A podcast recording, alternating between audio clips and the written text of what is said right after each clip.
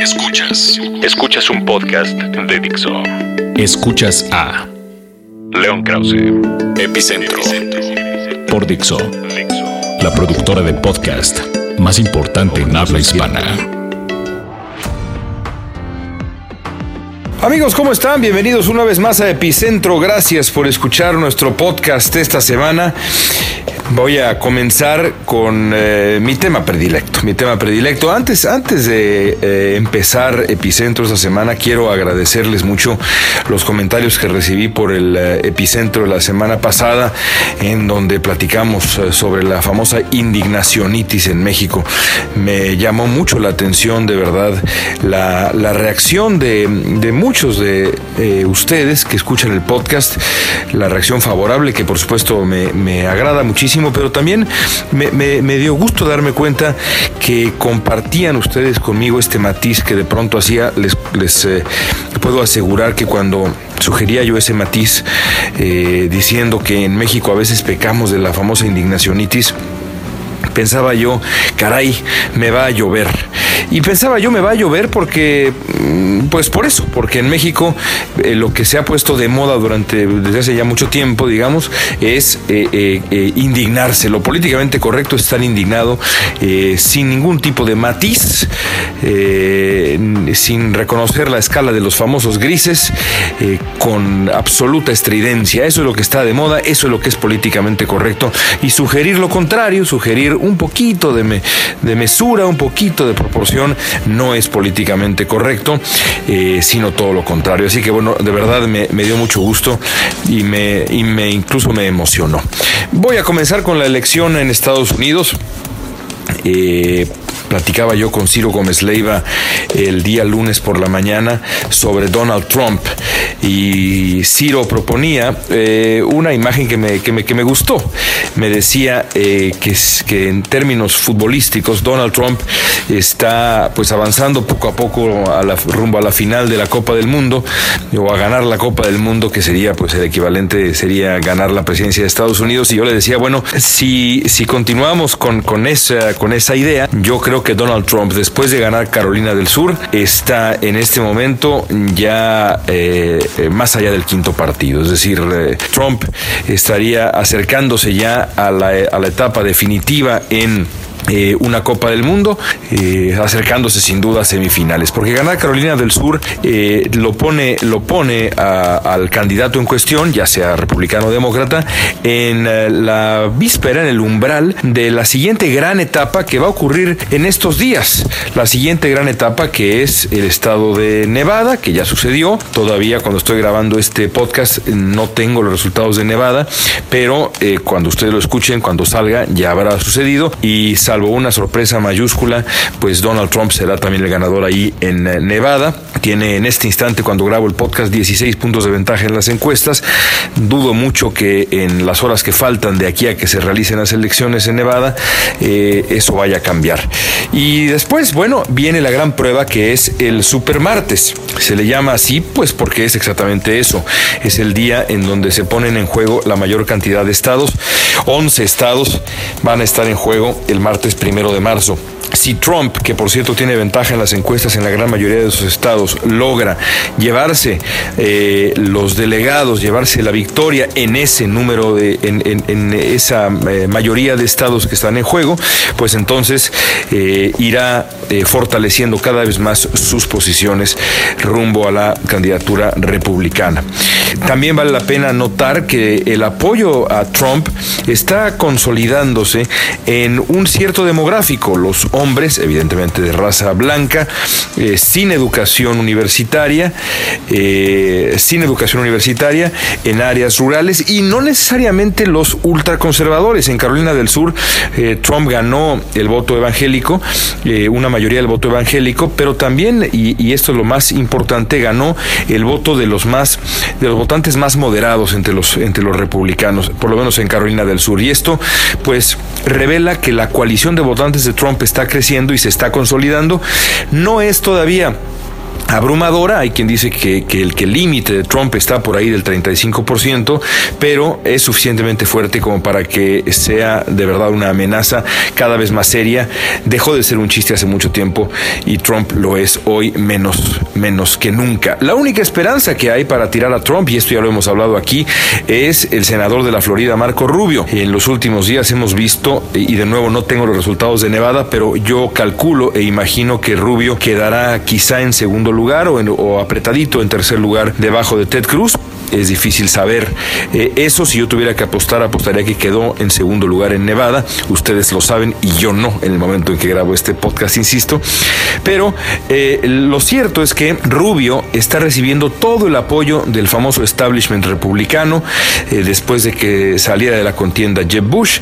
ganó una serie de apoyos Rubio y seguramente así seguirá ocurriendo porque el establishment republicano no quiere, y creo que es evidente, por qué que Trump sea el candidato y tampoco que Ted Cruz sea el candidato porque son dos republicanos muy, muy difíciles de controlar, es decir, no están dentro del establo republicano establecido o típico y por eso el establishment está buscando consolidar a Rubio.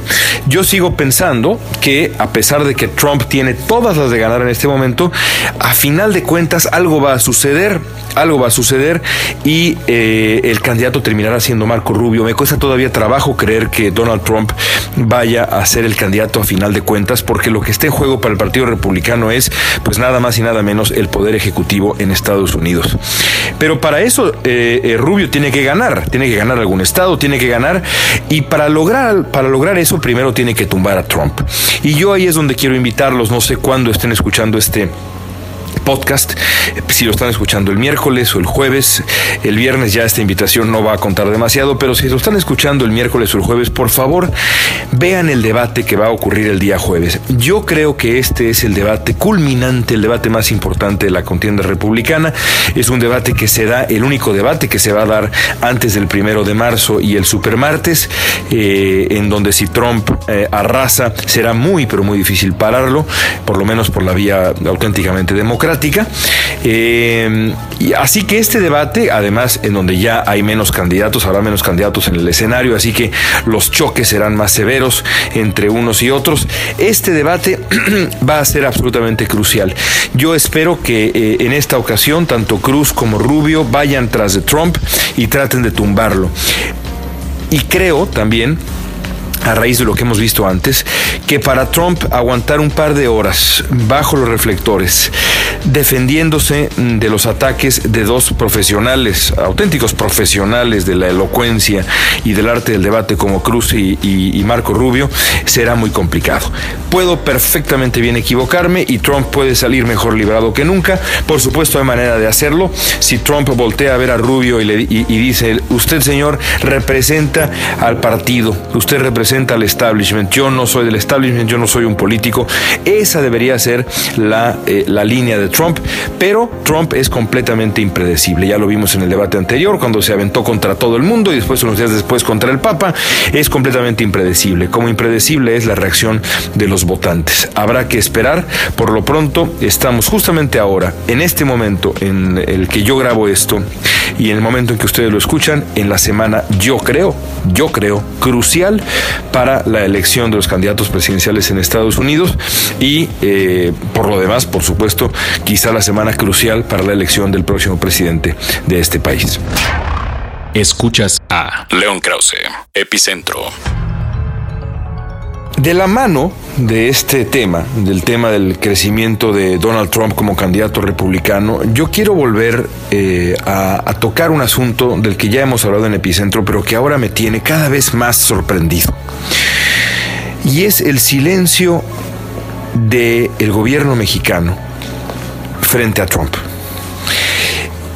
Eh, hasta hace algunos meses, la línea del gobierno mexicano, la respuesta del gobierno mexicano cuando uno les preguntaba eh, a la gente del gobierno por qué no iban, eh, por qué no, por qué no le respondían a Trump, era, bueno, es muy temprano, son asuntos internos, ni siquiera es el candidato. Todo eso es verdad, en aquel momento era temprano, son asuntos internos y Trump no era todavía el candidato y todavía no es el candidato. Pero uno tiene que preguntarse, ¿en qué momento en qué momento e, e, es, correcto, es prudente, es valiente eh, responder a los ataques sostenidos de un hombre que además está encontrando ante el vacío de respuesta un enorme eco. Y esto creo yo es clave. Porque la retórica nativista de Donald Trump, el prejuicio de Donald Trump, ha crecido en gran medida porque no hay nadie del otro lado que le responda. Y no hay que responderle a gritos. Yo estoy convencido de que decirle, y creo que ya lo hablábamos por acá también, decir que el muro de Trump es, un, es estúpido y no sé qué, como hizo el expresidente Calderón, no es la manera de hacerlo. Hay otras maneras de hacerlo. Hay otras maneras de responderle a Trump. Quizá también ya alguna vez hablamos, por ejemplo, de lo que ha hecho el ex embajador Arturo Sarucán, eh, con quien, como se dice por acá, full disclosure, me une una amistad, pero no por eso eh, eh, elogio la manera como se ha conducido. Sarucán, Sarucán con su inglés extraordinario, se ha presentado en distintos programas de televisión a dar datos, a dar datos. ¿Por qué Trump se equivoca? ¿Por qué lo que dice Trump es una locura? Por esto y esto y esto y esto. No se le responde con epítetos se le responde con datos. No se le responde a gritos, sino se le responde con altura diplomática, pero se le responde. No entiendo yo por qué es que el gobierno mexicano continúa en este camino, en este camino testarudo del silencio. Yo estoy convencido de que ya sería hora de responderle a Donald Trump con datos. No es necesario, insisto, la estridencia o entrar en su terreno. ¿Dónde está entonces el embajador de México en Estados Unidos? ¿Dónde está? Yo no lo veo. ¿Dónde está la Cancillería mexicana? No la veo. ¿Dónde está el vocero de la presidencia? Tampoco lo veo. Y ni hablemos del presidente de la República, quien quizá no tendría por qué declarar absolutamente nada, porque el presidente de México, ahí sí no hay una equivalencia. El presidente de México, pues no no, no, puede responderle, no tiene por qué responderle directamente a Donald Trump, aunque si lo hiciera, a mí no me parecería mal si lo hiciera en ese tono. Peña Nieto. Si el presidente Peña Nieto dijera, a ver, momento, estos son los datos, señor Trump, estos son los datos y punto y se acabó. ¿Por qué no, eh, por, qué no por ejemplo, el embajador Basáñez eh, decide publicar en algún medio eh, estadounidense de gran importancia una, una, una columna de opinión en donde se desmienta a Trump con datos? O el propio presidente de México, me parece una exageración, insisto, pero alguien del gobierno mexicano que ponga los puntos sobre las y defienda, pues sí, caray, el honor de México, el honor de los mexicanos que viven acá eh, y hasta el honor del gobierno mexicano con este asunto del muro y ustedes nos van a pagar, porque cada vez que Trump tiene un meeting, lo, que, lo primero que hace es hablar mal de México y decir, ¿quién va a pagar el muro? México. Todo el mundo le contesta y todo el mundo le aplaude. Es decir, estamos dejando que use el nombre de México de esa manera. Eh, fomentando el mayor y el más despreciable prejuicio nativista. Pero quizás es mucho pedir, y voy a poner otro ejemplo. En estos días hemos visto cómo el presidente Peña Nieto viajó a Houston para reunirse con el gobernador de Texas, el señor Greg Abbott, eh, y hablar de vínculos comerciales, etcétera, el asunto energético y todo. Yo veía la reunión y la, y la sonrisa del rostro del presidente Peña Nieto saludando al gobernador de Texas, Abbott, y, y pensaba, ¿sabrá el presidente Peña Nieto que Greg Abbott ha sido quizá el gobernador que de manera más furiosa se ha opuesto a las acciones ejecutivas del presidente Obama que beneficiarían a millones y millones de mexicanos que son tan mexicanos como el presidente Peña Nieto que vive en México y como cualquier otro mexicano que vive en México, los mexicanos de acá son, somos tan mexicanos. Eh, que los que viven allá eh, y, tan, tan, dignos de defensa de nuestro gobierno como los que viven allá. Y eso es evidente, pero a veces no parece serlo tanto. ¿Lo sabrá el presidente Peña Nieto? ¿Sabrá que el gobernador Abbott es, pues sí, un enemigo declarado de eh, millones de mexicanos al oponerse de manera absolutamente furiosa a las medidas propuestas por Barack Obama, que tuvo que proponer Obama porque el partido del gobernador Abbott, el Partido Republicano, se ha opuesto a la reforma migratoria desde hace, desde hace eh, años y años y años en esta oposición, oposición desleal que ha mantenido el Partido Republicano. ¿Lo sabrá el presidente Peña Nieto? ¿En caso de que lo sepa, ¿por qué decide entonces otorgarle a Abbott ese trato? Pues yo diría prácticamente preferencial, o por lo menos de una, de, una mostrarle una enorme simpatía. Algo está mal ahí, algo en esta ecuación, algo en la ecuación con Trump, algo en la ecuación con Abbott, algo con la, la falta de valentía para defender a los mexicanos, que son millones y millones y millones de mexicanos que están acá, algo no me cuadra, algo no funciona bien. Escuchas, Escuchas a, León Krause, Epicentro, Fixo. Y bueno, vamos a dejar un poco de lado la política y demás para hablar de cine. Estamos a unos días de la entrega del Oscar y eh, pensaba yo si dedicarle unos minutos del podcast de Epicentro de hoy hablar de Alejandro González Iñárritu y demás. Ya lo hicimos alguna vez, así que no me voy a repetir. Eh, simplemente valga decir que espero que González Iñárritu gane por segunda ocasión consecutiva de manera histórica eh, el Oscar al mejor director y que una película suya se lleve el Oscar a la mejor película también y que Manuel Lubezki se consolide como el jefe de jefes de la eh, fotografía en cine, de los cinefotógrafos.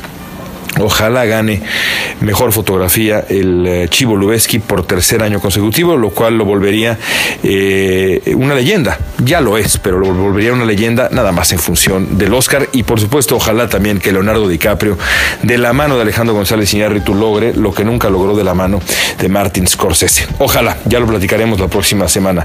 Pero quiero hablar de cine. A mí me ha encantado siempre el cine de horror. Es quizá mi género favorito.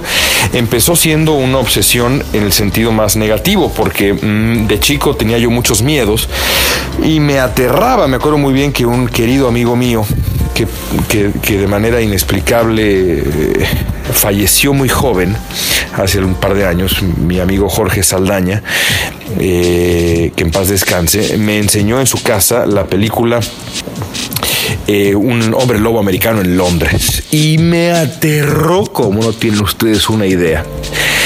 ¿Cómo solucioné mis miedos de infancia? Enfrentándolos, no solamente ese, sino otros que tenía yo, pero el, miedo cinematográfico, enfrentándolo y soplándome cuanta película me pusieran enfrente, incluidos, incluidos los clásicos del cine de horror italiano, que son los grandes maestros, eh, Argento, Baba y demás. Eh, y bueno, pues me volví, si no un experto, porque no soy un experto, sí un gran aficionado al cine de horror. Eh, Vi esta semana, junto con mi esposa, fuimos temprano al cine a ver, eh, y esto fue la verdad un momento bastante especial porque cuando uno tiene hijos chicos, uno es, se vuelve un auténtico experto, ahí sí experto en películas de dibujos animados. Nos aventamos a ver una película para adultos, para adultos de horror, llamada The Witch, la bruja. Ojalá llegue pronto a México The Witch, ojalá que, que, las distribuidoras la lleven pronto a México, porque es para mí de lo mejor que he visto en el género en muchos, muchos años. Es la historia de una familia eh, a principios, digamos, del siglo XVII, eh, las primeras décadas del siglo XVII en eh, la Nueva Inglaterra de aquel tiempo, que estaba siendo colonizada, como sabemos, por los, los primeros habitantes que habían llegado de Inglaterra para colonizar las famosas 13 colonias y, y demás. Eh, la película está eh, montada en una época varias décadas anterior a los famosos eh, juicios de brujería de Salem y demás. Bueno, es la historia de una familia de puritanos que es, eh, es tan fervorosamente religiosa que por alguna razón que nunca entendemos bien es expulsada de la comunidad y terminan viviendo eh, por ellos, eh, nada más por ellos mismos, nada más ellos solos, digamos, al borde de un bosque.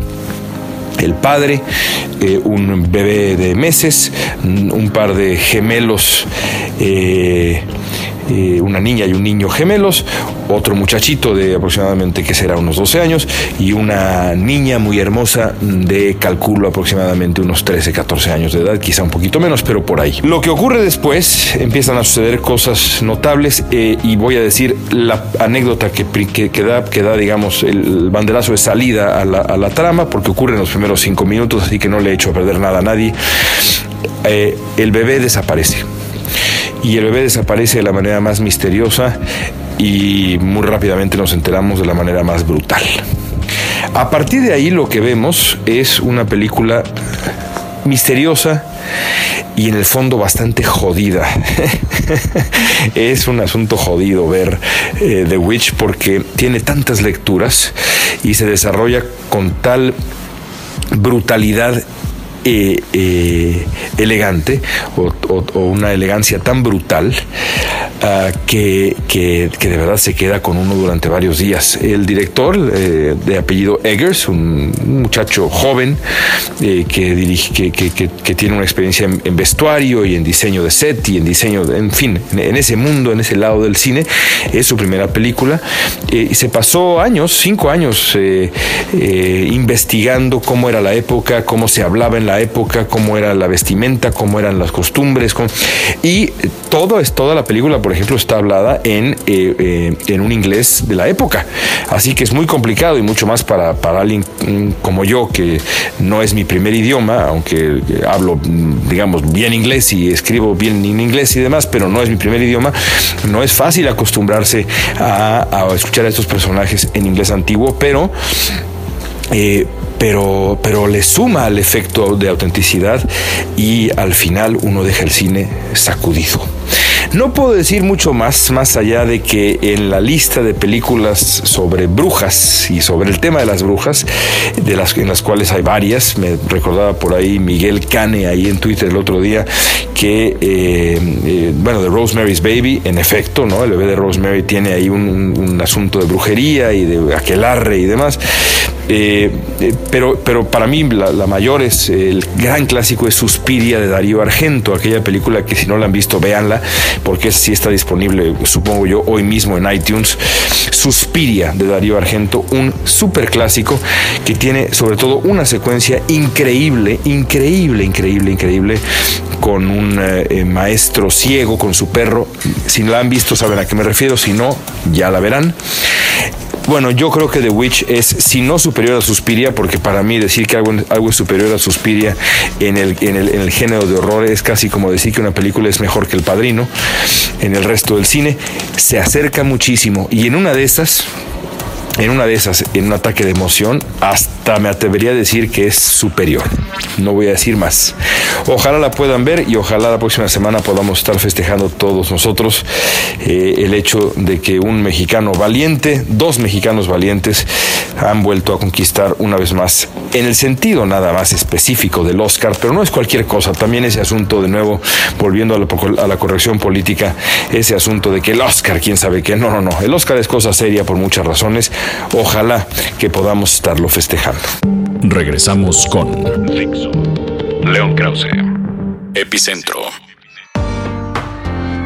Y por último, pues una dosis, una buena dosis de Cruz Azul. Breve, breve, pero, pero dosis de Cruz Azul. Pero no nada más de Cruz Azul, sino de carácter.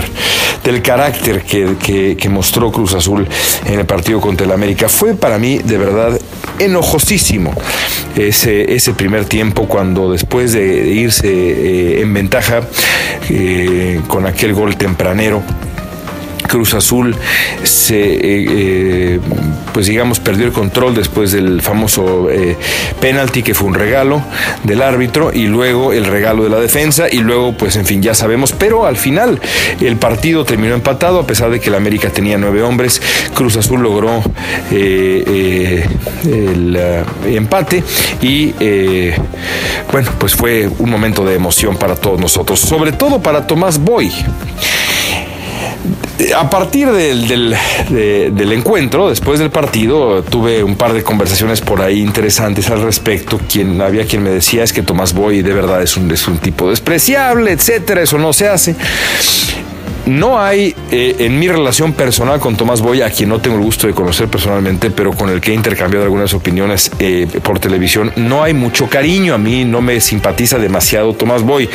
Me acuerdo muy bien que en una, en una ocasión más o menos reciente, eh, en aquella, en, un programa donde nos invitaron en aquella famosa polémica sobre si, Guardado debía fallar el penal en la Copa Oro. ¿Eh? ¿Se acuerdan ustedes de esa locura? Bueno, Tomás Boy empezó descalificándome diciendo, claro, Krause, León Krause es amigo de Hugo Sánchez. Yo no sé de dónde sacó eso Tomás Boy, pero para Tomás Boy, los amigos de Hugo Sánchez son, pues como para José Ramón Fernández, los americanistas. Básicamente no hay peor insulto eh, para, para Boy, porque tiene una famosa relación muy, muy... Eh, mala con Hugo Sánchez, quizás solamente peor la de la Volpe con Hugo. En fin, yo no soy amigo de Hugo Sánchez, nunca en la vida he saludado a Hugo Sánchez, a pesar de que llevo también media vida dedicado al periodismo deportivo desde que tenía yo 17 años de edad. Así que le dije al jefe, oígame, yo no conozco ni siquiera Hugo Sánchez y por favor a ver qué pasa. En fin, no nos simpatizamos demasiado, eh, o por lo menos a mí, eh, porque yo no sé qué piensa Tomás Boy de mí, seguramente no me dedica ni un minuto de su, de su vida y así debe de ser. Yo sí le dedico y le he dedicado más ahora que es técnico de Cruz Azul. A mí no me ha caído nunca demasiado bien Tomás Boy, pero este Tomás Boy el que se puso así como loco y, y, casi se agarra medio a golpes con los americanistas, yo lo agradezco. Y lo agradezco porque soy de Cruz Azul y porque si de algo adolecemos en Cruz Azul o hemos adolecido históricamente es de sangre. Sangre, de verdad sangre. Eh, yo, yo, mi gran ilusión como cementero es encontrar un equipo que sea capaz de morder en el terreno de juego y no ceder un solo instante. Y creo que eso no lo hemos tenido quizá desde aquel Cruz Azul de la Libertadores, que es el mejor que yo he visto en mi vida. Eh, también el Cruz Azul de mediados de los 90, que, que, solamente fue superado por un equipo de época, un equipo extraordinario de los mejores que ha habido en México, que fue aquel, aquel Necaxa de, los 90, de Manuel Lapuente, Ivo Basay, Aguinaga y, y, tantos genios que jugaban en aquel, en aquel Necaxa, Nicolás Navarro en el arco, en fin, era un equipazo, la verdad, aquel Necaxa. Eh, pero, pero solamente, me, solamente puedo compararlo con ese Cruz Azul. El mejor que he visto es el de la Copa Libertadores porque no dio un instante, vaya, ni siquiera frente a Boca Juniors. Siempre con el cuchillo entre los dientes, el, alma bien afilada y jugando con todo. Yo prefiero eso, prefiero un técnico que se vuelva loco, prefiero un técnico que, que, que provoque hasta que agreda, imagínense nada más, hasta que agreda, sin llegar a locuras, pero hasta que agreda que lo contrario, que una especie de, de, de pescado ahí es, frío. Es que me viene a la mente ahí traduje, me salió lo pocho y, traduje una frase muy, muy americana, un cold fish. Pero, pero no es una, es que no es una mala frase, una especie de pescado ahí medio muerto con los ojos, con los ojos eh, vidriosos, ¿no? Como fue en su momento, creo yo, por ejemplo, en aquella final contra el América, eh, Memo Vázquez. Prefiero a Tomás Boy que a otras versiones, incluido, por ejemplo, el gran querido Ojitos Mesa y demás, y Luis Fernando Tena, yo prefiero a Boy. Prefiero a este Tomás Boy, por lo menos para Cruz Azul. No sé si lo preferiría yo para la selección mexicana, quizá no, pero para Cruz Azul creo que nos hacía falta alguien que pegara de gritos, que se desgañitara, que volteara la tribuna y que, y que nos diera una especie de transfusión intravenosa de adrenalina. Yo lo agradezco. Amigos, gracias por seguir este muy variado epicentro. Nos escuchamos la próxima semana. Dixo presentó a León Krause, Epicentro.